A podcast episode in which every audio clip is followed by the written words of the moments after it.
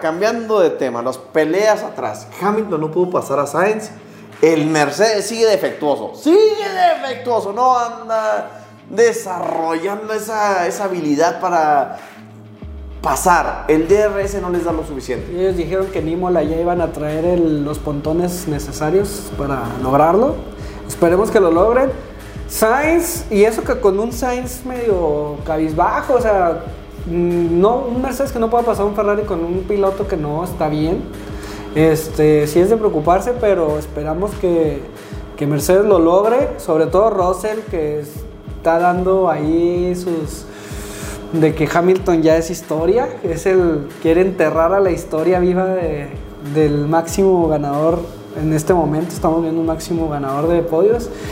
Y Russell pues está dando todo lo que pues, Sí, para eso. no, y podemos ver, por ejemplo, ahorita una cosa muy desafiante. Aston Martin sigue ahí. Alonso con Taylor Swift ahí este Rumores y rumores, pero mire, el cuarto lugar lo peleó y casi hubo una pequeña porción en la carrera donde le pudo ver complicada agarrar a Leclerc.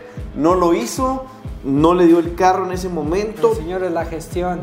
Alonso también gestionó muy bien su neumático, entonces por eso podía rebasar en cualquier momento a Sainz. Pero eh, vemos a Alonso, cuarto lugar, muy bueno.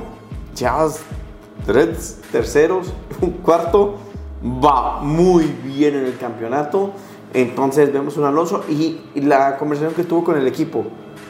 Ayudando a Stroll. Sí, pasándole datos a Stroll. Eso es, de por eso te trajimos, por eso eres grande. Y si es un campeón del mundo, tenemos que decir, es grande.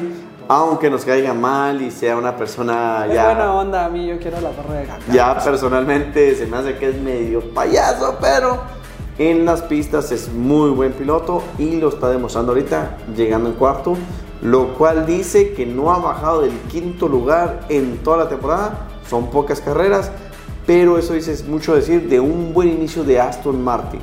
Y Aston Martin, que es un equipo, pues, se podría decir nuevo en esas posiciones, que si todo lo gestiona muy bien en este año, el año que entra sí es de temer ese equipo porque Va a tener mucho dinero. y va a tener mucho dinero y aparte a lo mejor motor nuevo con un Honda, entonces vamos a ver una estrategia parecida a Red Bull, no sé, ahí, este, no sé, Aston Martin me emociona sobre todo eh, y que si Stroll le aprende bien a Alonso puede llegar a ser un buen piloto. No, sí, y Stroll está joven. A lo mejor ah, todos hemos visto que Hamilton ya estaba grande cuando empezó a ganar.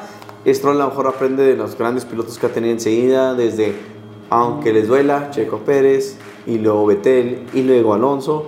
Podemos tener un Stroll que a lo mejor en dos, tres años madure. Y puede ser un buen piloto, no lo sabemos. Tiene el dinero, tiene el patrocinio. Tiene el equipo. Entonces, pues vamos viendo a ver qué sucede.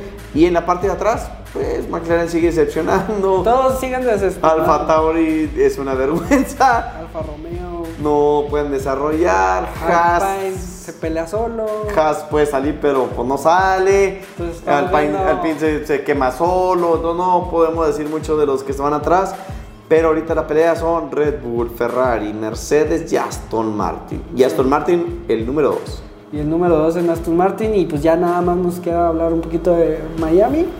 Y en Miami, pues circuito semicallejero, como decía Víctor Hugo.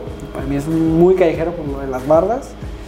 Puede que veamos una pelea entre Verstappen y Checo, que es la única que se pueda ver en el 1-2. Y a lo mejor un Alonso peleando con Sainz en tercer lugar. Porque yo creo que Aston Martin aprendió y va a traer mejoras para Miami. Bueno, yo le voy un 1, 2, 3 igual que los que hemos visto. Ya sea Verstappen, Checo o Alonso. Ah, o bueno, olvidar Leclerc, es cierto, está Leclerc ahí. Leclerc no creo que pueda en Miami. Lo vi un poco frustrado con el carro. Traen muy mal manejo de neumáticos. Vamos viendo qué pasa. Pero pues, por ejemplo, Miami es una pista nueva, una carrera de experiencia. No es mucha experiencia, así que vamos viendo qué pasa en Miami. Y nosotros felices aquí en México, ya que la vamos a ver a las 12 y media de la tarde. Entonces, Muy a gusto, con carnitas aquí en el norte. Entonces nos vemos en Miami. ¿Algo más que quieras agregar ya para cerrar? no, nomás quitarme el sombrero por la actuación del señor Sergio Pérez. Y viva México, señores. Nos vemos en Miami. Hasta luego.